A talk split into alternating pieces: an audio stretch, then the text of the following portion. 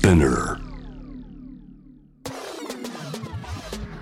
Hey listeners, how's it going? I hope to learn more about the world of music with you guys today. Friday Music Booster フェイキーのアキナです。はい、えこの前は 割と結構いい買い物をしまして、私もう一個の音楽の楽しみ方欲しいなと思って、レコードプレイヤー、レコードプレイヤーを買ったんですけれども、昔のね、シューって回ってなんかおしゃれ、おしゃれに見えるやつなんだけど、それを買って、まだ届いてなくて、今ちょっとお待ち中なんですけれども私結構あの物に飽きちゃう人なのでちゃんと飽きないようにもう先にレコードも買ってあのそれをすごい楽しみにあのしてるんですけれども一番最初に買ったレコードは皆さん知ってんのかな？フリートウッドマックのあの Rumors っていうアルバムを買ったんですけれども割と結構昔 maybe 70s 80s のインディーロックなんですけれども私普段あんまり聴かないジャンルをこのレコードプレイヤーで聴けたらなんかもっと音楽の世界観が広まっちゃうんじゃないのかなって勝手に思って World of Music を皆さんと広がっていきたいと思います。はいついに2023年のグラミー賞のノミネート発表されました。今日トークしていくトピックスは R&B についてです。ゲストに音楽ライターの渡辺志保さんをお迎えしております。こんにちは。こんにちは、渡辺志保です。よろしくお願いしよます。ろしくお願いします。さてもうグラミー賞。ねえ、ねあっという間。いろんなハイラはいイトとかあったっうんうんぽいんですけれども、そうですね。ちなみに、アキナさんは、うん。グラミー賞って毎年注目して見ることありますか？私最初から最後まで見るのがあんまないんですけれどもその後 Google とかなんか What are the highlights? みたいな一応調べているんですけれども。わかる。私も本当にその通りで、なんか、はいはい。どのパフォーマンスが一番やばかったのかなとか、なんか、どのスピーチが一番その、ね、感動したのかなとかを調べる。で、私はその、授賞式は毎年、あの、まあ、1月とか2月とか、その年明けすぐに行われることが多いんですけれども、うん。その前年の秋、まあ、10月、11月ぐらいに毎年、あの、ノミネートが発表されるんですよね。うん。で私もそのノミネートから結構ワクワクっていうか、うん一体今年はどんな人が入ってるんだろうとか、これはちょっとこの人とこの人が同じ部門にノミネートされてどん対決じゃんみたいなそうあのワクワクしちゃうんですけれども、今年は私はですねそのまあ個人的にビヨンセがすごく好きで。一緒です。あ大好きです。そう、そのビヨンセがその一番ノミネーションを受けた全9部門でノミネートを受けた、えーアーティストということで結構彼女にすごくハイ、なんていうんですかねスポットライトが当たっているような状況でございますので、まあ、はい。実際に来年2月に行われる授賞式では一体ビヨンセがその9つのノミネーションのうちいくつのトロフィーを持って帰ってくれるのか すっごくすっごく楽しみです。でそしてあの、まあ、主要4部門というふうに言ってこうレコード・オブ・ザ・イヤー、ソング・オブ・ザ・イヤーアルバム・オブ・ザ・イヤーそうっていうありますけれども、うん。そのアルバム・オブ・ザ・イヤーにそのビヨンセの「ルネッサンス」とあとはうん。アデルのアルバムが、えー一緒にですね「サーティというアルバムがい。ノミネートされていて、アルバム・オブ・ザ・イヤーの中でアデルとビヨンセがそういうふうにこう名を連ねてトロフィーを争うっていうのは過去にも同じことがあったんですよね。あ。りましたね。はい、で2017年の出来事だったんですけどその時はアデルの方がトロフィーをゲットしてでもステージの上でこれはビヨンセの方がこれはビヨンセの方がふさわしいと思うって言ってでも結構ちょっとなんていうのあの気まずみたいな そう空気にもなっちゃったからうん。来年は一体どうなっちゃうのって思ってます。でもね、うん。私もアデルとビヨンセのモメントすごい感動したんですよ。ね、すごい。なんかディーバたちが、そうねステージの上とこのねあの座席のこう、うんうんねところでそれぞれのちょっとエールを送り合うって言ったら変かもしれないですけどなんかもう目で訴えかけ合うみたいな、ね。そう瞬間があってこんなことが起きちゃうんだってうんうん。思ったし、ですね。であと今年はその総合あの主要部門に本当超ベテランシンガーですけれどもメアリー・ジェイ・ブライジもノミネート、そうされてるし彼女みたいな本当にこうね何十年もずっとソウルを R&B をこう体現してきた方がもうミューズというか goddess って感じですけれども、うんうん。彼女がどんな風にその実際の授賞式で評価されるのかっていうのも一つ楽しみですし、でうんあとはスティーブ・レイシーとかマニー・ロングとかその新しい R&B シンガーたちもそれぞれノミネートされておりますので、うんうん。あのまあ、ベテランたちにスポットライトが当たるのはもうそれはそれですごく素晴らしいけどまた若いそうですね。そうあの next のあのシンガーの皆さんがうん。晴れ舞台に、うんうん。はい、どんどん上がっていく様子を見ることができるのはとってもエキサイティングだなといやいうふうに。めっちゃ嬉しいですうん。ね。本当本当。も絶対にめちゃくちゃ緊張してると思わない。ねどこの若い子たち。だってメリー・ジェイ・ブライジと並んでたら。そうですよ。そう。死にそう。死にそう。もうさ オーラで殺殺されそうみたいな。そうですよね。ね。あと絶対そのワードローブもさ何を着ていけばみたいな。大好き。アワードショー私本当にファッションもうん。すごいいつも楽しみにしてます。ね、そうですよね。なんかよく本当レッドカーペットのところから中継とかも始まるじゃないですか。そうであ、こんなドレスでみたいな。しかもね、誰と、うん。誰を伴ってレッドカーペットを歩くのかっていうのも結構注目されるから、うんあみたいな。噂されていたカップルが初めて公の場にうんうんね、うん一緒に出たとか。ね、いろんないろんなソーシャルスタースがうんあるところだから、うんうん。もう本当に楽しみ。ね、そうう、ん。なんかすごくワクワクしております。R&B ってそもそもどんな意味なんですか？なんか今では普通に R&B っていうふうにこう言葉を使っていますけれどももともとリズムブルースの頭文字を取って R&B っていうふうにあの呼ぶようになったんですよね。でも、うんただそれよりもっと前はレイスミュージックというふうに呼ばれていてでレイスっていうのはあの R から始まるレイスですね RACE のレイスで、まあ、人種のことを指す、えー言葉ですよね。でなのでその有色人種の人、まあ、あの黒人の人たちが歌う音楽という総称で、えー呼ばれていました。はいはい。はい、で、まあ、その呼び方が広まっていったわけなんですけれどもあのまあ本当さまざまな歴史があって今ではその R&B ミュージックっていうのがもう世界的に広まっていて、あのまあアメリカだけではなくてそのもちろん UK にも R&B シンガーの方はいらっしゃるし、うんあのスペインにも R&B シンガーの方はいる。アフリカにも R&B シンガーの方はいるし、ここ日本でも R&B の魅力に見せられてあのの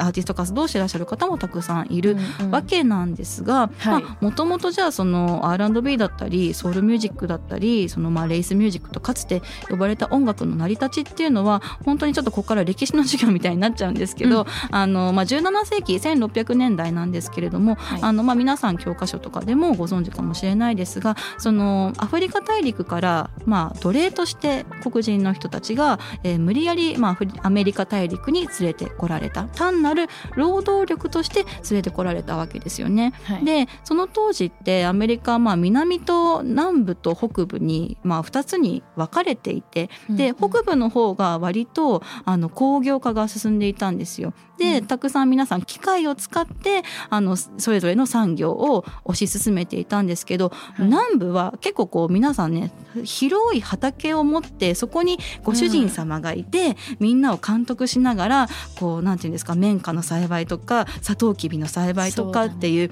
ことをやっていたんですよね。でだから機械の代わりにあの安い値段でその労働力としてアフリカから、えーね本当にあるまじきことだけれども、えーうんそういうふうにこう奴隷貿易が栄えていて奴隷の数がどんどんこう南部で増えていった。でそんな中その、まあ、奴隷として働いていた黒人の、えー皆さんがですねその働きながら歌を歌いつつ辛い気持ちをうんあのまあ和らげていたんですよね。であの白人のご主人様にはわからないような比喩表現なんかを使ってうんみんなで歌いながらで歌をコミュニケーションにしてあの、まあえーまあ、農作物を育てるというか、まあ、農業に従事していたり例えば今日の夜あのみんなでこっそり集まって集会を開こうじゃないかみたいなこともそのまままあもちろん LINE とかも何もないから 口で伝えるしかないんですけど、うんうんそういうことを伝えているところを見られただけで罰を受けちゃうんですよ。だからあの歌のリリックの中にそういうメッセージを忍ばせて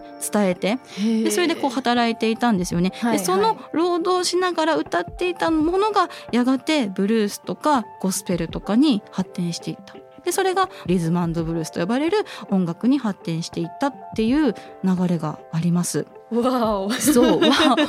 当だからそうそう。すごい深いですね。そうそうなんですよ。だから、うんうん。あのなんかこういうふうにグラミーのノミネーションとか見てると.まあ普通のねあの音楽ジャンルの一つなのかなっていうふうに思思うんですけれども、うんなんか私がすごく大事だなって思うのはそういうちょっと抑圧されていた人たちの、まあ、苦しみとか、まあ、この状況をもっと良くしたいっていうようなそういう思いがまずは根底にあって、うんそこから生まれた音楽っていうのがその、まあ、黒人音楽まあそうですね R&B に、うん一番こう大事な部分ではないかなというふうに思っています。そうですね自分のオピニオンなんですけれど Yes も、結構ヒップホップと混ぜることがすごい多いうん。気がしてて、はい。で昔のオリジナル R&B を聞くと、はい。苦しみさが声に出てる、なんか結構わかりやすくなんだろう、クライはい。クライボーカルとあかちょっと泣き泣いてるようなね。あそうそう、はい。叫んだりとか、なんかそういうボーカルのイメージがめっちゃ強いから、今あの志保さんがはい。その歴史を言ってくれたうんのはすごいなんか、はい。なんだろうメイクセンスみたいな。メイクセンスめちゃくちゃメイクセンスみたいな。ちょっとわかるみたいな。そう、はい、そう。そうだからその、当初ブルースとかリズムブルースが最初にこう歌われていた時代って、うんうんそのいや私たち俺たちは今日もおもうなんていうのお金がなくて食べるものにも困ってて、こんな生活もう真っ平だみたいなやっぱそういうブルースだからやっぱブルーな気持ちを歌うわけですよね。もうあのうん。日が沈んだらもうまた夜がやってきてくるし一日がとかそういうことも歌っている、まあ、もちろんそうだだけではなくてあのみんなでパーティーで楽しもうみたいな曲ももちろんあったわけですけれども、うんそれと、まあ、同じぐらいですかね。その、うん自分の自分たちの境遇や環境を訴えかけるような歌っていうのが、その R&B とかソウルミュージックにはこうんうん。う宿っているんですよ。そう、うんうん。であの、まあ、それでなんていうんですかねこのどんどん歌が音楽がは発達していくわけなんですけど、あのまあ、それが1600年代からずっと続いていたことでで、まあはい1900年代になってくるとやっぱりその例えばメディメディアが登場したりとかその人々の交通移動手段とかがどんどうんまあ近代化していくので、また一気にわーっと文化が花開くわけなんですけれどもあの一つちょっとリマーカブルだったのが、うん。1920年代にあのハーレムルネッサンスっていう動きがあってそれなんかこれ本当になんかなんて言うんだろう。いわゆるこう渋谷とか原宿ではいはい。若者がそこに集まって、みんながこうそれぞれつながりでじゃあ私音楽やるからいや俺じゃあ服作るからみんなでなんか一緒に楽しいことやろうよみたいな、なんかそういうムーブメントに似てるんですけど1920年代にあのアメリカのニューヨークにあるハーレムっていう地域に、うんうん。どんどんその、まあ、南部から黒人の人たちがあの移動していったんですよ。はい。でそのハーレムが結構本当に原宿みたいなうん。感じになってあのそこに急にこういきなりですねあのたくさんライブハウスができたりとかうん。こうみんながジャズを演奏するようなこうダンスホールができたりで、はいはい。あの非常に例えばじゃあ僕は文学を頑張りますみたいなたくさん詩を書いてみんなをハッピーにしたいとかそういう人が出てきたりとか私はダンスでみんなをハッピーにしたいっていう、まあ、そういうはい。はいはい黒人の人たちが増えてきてそれをハーレムルネッサンスっていうふうに呼ぶんですね。でうん。そこでまたたくさんブルースシンガーの方たちが、えー出てきてまた一大ムーブメントになってっていうことが、えーありました。あの割と結構ブラックミュージックは、ハーレムうんうん、そこで一番広がったのかな。そうそう。まあ諸説あるし歴史によって、まあ、その時代時代によってもまた違うんですけど、あのまあ、さっきも言ったように結構そのアメリカ南部でまずはこう下地が作られていったわけなんですよね。あのニューオーリンズであるとかメンフィスであるとかそうあいう街からだんだんこうブルースシンガーとかが出てきて、うんでだん。だんだんだんそれみんながこう北の方に行くわけなんですよね。で、うんうん。そこでそのニューヨークとかシカゴとかそういったところでもそういう文化がどんどん発達していった。でその中で一つこう求心力を持って結構みんなが集まりだしたのがハーレムっていうエリアなんですよね。なるほどですそうね。秋菜さんはニューヨークにも行かれることありますか？行ったことないんですよ。あそうなの？私ウェストコーストしか行ったことなくて。あ Cali girl とか I'm so Cali. You're so Cali, so めっちゃサンシャイン。でもそうか本当に。めっちゃサンシャイン。そうなんですよ。そっか。でもそういう文化うん。うもん。絶対今でもうん、そうそうそう。なんでそう私もあの LA もめちゃくちゃ好きだけどニューヨークもやっぱりそのちょっと特にハーレムは歴史を感じるっていうか、なんか大きなそういうあのアフリカンアメリカンの人たちの、えーなんていうんですかね、えー研究機関として知られている大きなションバーグセンターっていう図書館があったりとか、うんうんもうためちゃめちゃ大きなこう 教会がねあったりとか、はいはいで建物もこうよくブラウンストーンの建物とか言って言いますけど、なんかそういうものが本当に色濃く残っていてでそのハーレムルネサンス時代に活躍した方たちのこう壁画がねあったりとか、うんうんそう彼らの名前がついているその通りがあったりとかするから本当にねハーレムはめちゃくちゃこうヒストリーなんかちょっと重みをね感じるはいはい。場所かなって思います。うん。でも私の友達も今、ああアメリカのニューヨークにいるんですけど、うんうん。やっぱり The Street Performer、うんストリートはい。パフォーマンスとかも、ブラックコーチャーをはい、めちゃくちゃうん。思いっきりバーってあの踊ってるとおか、なんか歌ってるとか、うんうんうんうん。をよく聞くから、フリーダムうんエクスプレッションがなんかすごいニューヨークっぽくて、そうかもね。素晴らしいなってめっちゃ思います、ね。確かに LA にはその地下鉄文化がないじゃないですか。でもやっぱりニューヨークって地下鉄乗ると本当になんかえこんなとこでバイオリン弾いてるんですか？みたいな。こんなあよく見るインスタとかで。えいきなり電車の中でえ歌っちゃうんですか？みたいな、うんうんうん。そう。見ますもんね実際に、いやーうん。素晴らしい。そう。なんかそうそう。だからすごく私はそのハーレムのはいはい。歴史であるとか、うん。なんかそのニューヨークの音楽性が豊かなところっていうのはなんか未だにちょっっと憧れちゃうなっていうところですね。でそこからもうだんだんもうね、はい。1950年とか60年代になってくるともうなんていうんですかレコードビジネスなんかも発達してくるし何よりこう、うんテレビとかがね皆さんのこうお茶の間に登場してくるっていうのもあって、一気にまたあのなんていうんですかポップスポピュラーな音楽としてソウルミュージック R&B, R&B ミュージックがもうすごくこうもうより広いリスナーの耳の元へ届くように、えーなっていくわけですよね。はいはいはい。はい当時って私も1984年生まれなんですけどもちろん当時のこと知らないし、でもなんか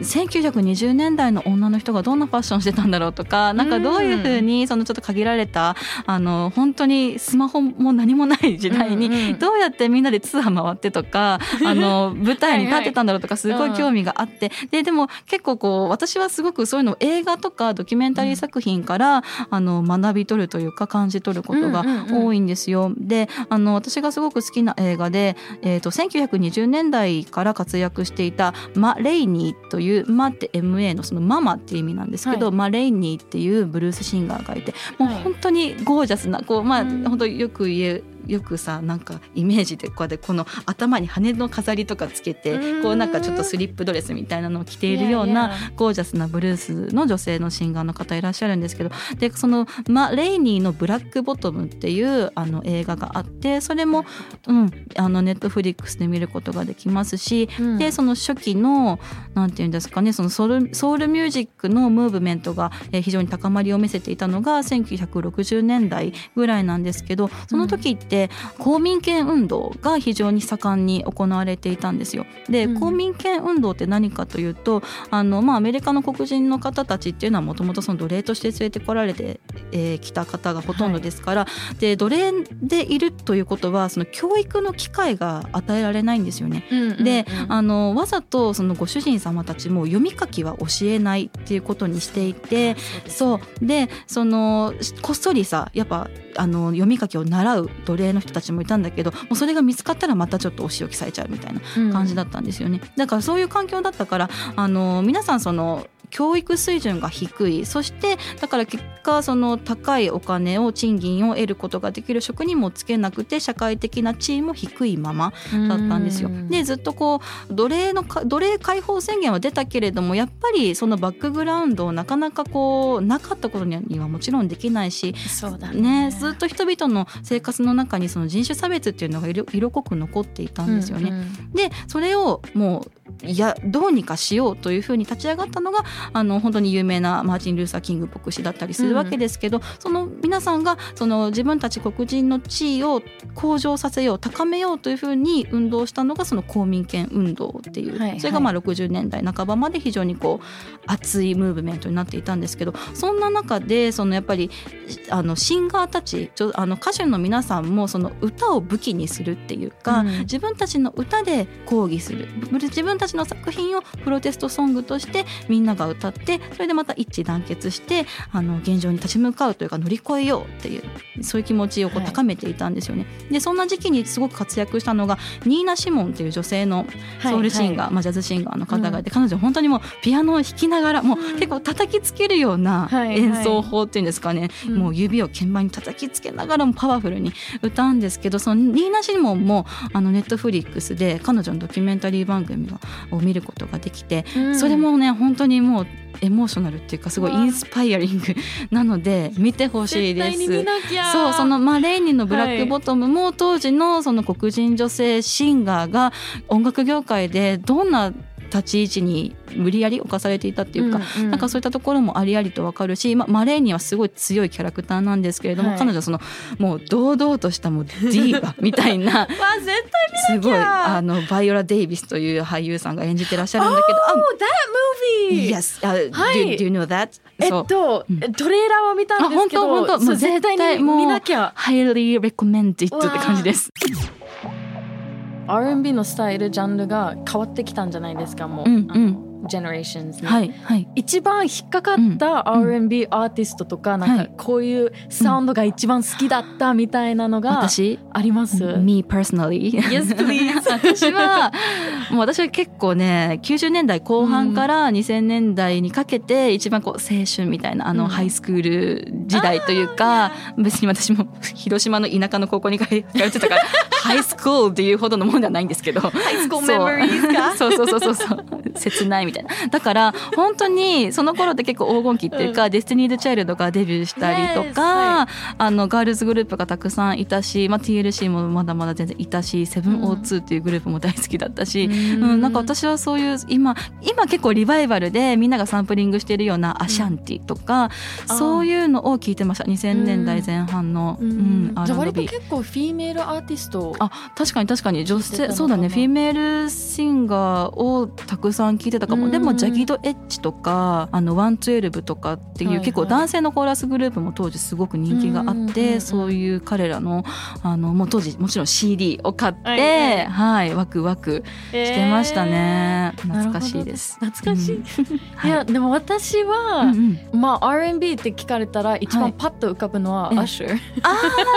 でもそうだね。私も結構もうアッシャー全盛期を青春で過ごしたからもう彼のもうアルバムの曲全部歌いますみたいな。そうそう、うんでそのちょっとあとトレイ・ソングスとかもブライソン・ティラー。がそっかもうブライソン・ティラーのねところまでね、うんうんうん、なのでなんかそこら辺のなんだろう、はい、R&B のチェンジ、はいがすごい面白いなと思います、ね、そうかもしれない。例えば昔はそのポップスの楽曲と R&B の楽曲とあとはヒップホップの楽曲はプロデューサーが全部違っていたんですよね。みんな違うプロデューサーがそれぞれのトラック、まあ、ビートを作ってコーラスのアレンジとかをしてたわけですけど、今ってもう本当マイリー・サイラスもビヨンセもドレイクもみんな同じプロデューサーが曲を作っていたりするから本当にもう境目が薄くなってるのかなっていうふうにう、ん、思います。もうどんどんどんどん。ね本当だね。みんなどんどん自由にねそうね。作ってる時代なんだなって思いますね。昔の R&B アーティストで一番おすすめしたい人とかってあります、うん非常に難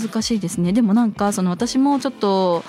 あの原点に立ち返るというか、うん、やはりそのオリジナルというかやっぱそこの原点にリスペクトを払わねばならないなっていう気持ちで聞き直したりするのはやっぱりアレサ・フランクリン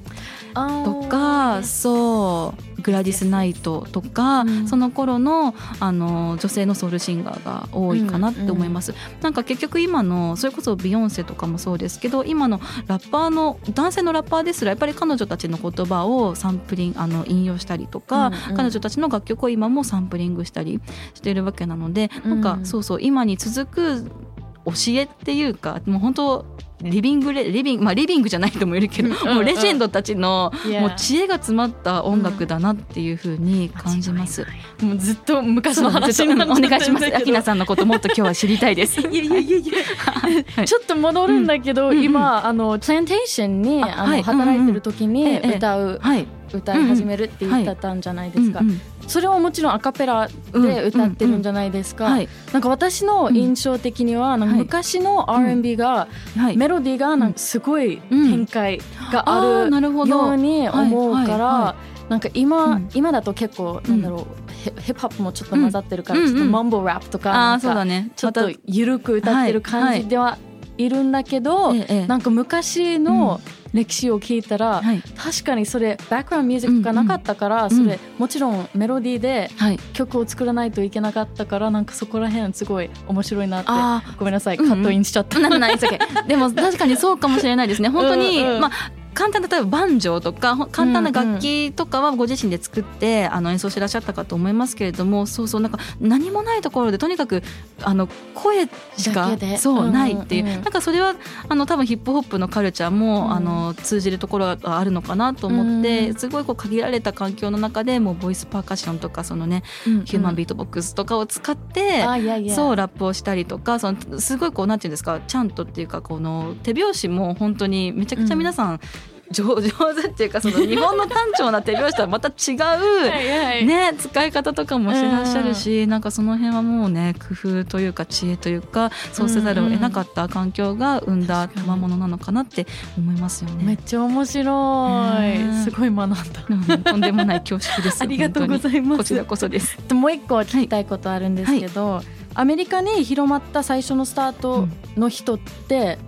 誰だと思います、あブラックミュージックをっていうことですよね。そうでもこれあの例えばエレキギターを初めて演奏に用いたマディ・ウォーターズとか、うん聖歌をすごく世俗的な歌に変えてしまってそれでバッシングを受けたレイ・チャールズとか、はいはい。まあ、たくさんいらっしゃいますけれどもそうねあとはロックンロールももともとはその黒人音楽がベースだったんですよね。でそれをあの一番こうなんていうんですかね基礎を築き上げたのがリトル・リチャードというミュージシャンだったりするわけなんですけど、やっぱその辺のアーティストがブラックミュージックをなんかより商業的なあのうん。意味で世に広めたスターなのかなっていうのはなんか思いますね感じますね。ちょっとこの辺も私も勉強不足なえところがある あるんですけれども。いやー、面白いですね、本当 R&B is like the start of everything. うん本当本当。なんかなんていうんですかね。今み今皆さんが普通にうんうん。ね聴いている洋楽の結構一番根源に集約されるっていうか。そうね。ベースですね、うん、そうそう。お母さんって感じですよね。お母さん。なんかそ う。母みたいな。あはい いやーもう本当にいろんな話できて。はい。めちゃくちゃ楽しかったです。私もとっても楽しかったで勉強になりますしとんでもたないです。ありがとうございます。はい、え次回も渡辺さんをゲストにお迎えして R&B の歴史を掘り下げていこうと思います。今日本当にありがとうございました。ありがとうございました。Friday Music Booster は毎週金曜日にニューエピソードが配信されます。スピナーのほか Spotify、Apple Podcast、Amazon Music など主要なリスニングサービスにてお聞きいただけます。ハッシュタグはハッシュフライデーアンダーバーミュージックアンダーバーブースター。メッセージの宛先は概要欄にあるメッセージフォームのリンクからお願いします。また今回紹介した楽曲のリンクを概要欄にまとめておきました。チェックしてみてください。Thank you for listening. This was Akina. Bye!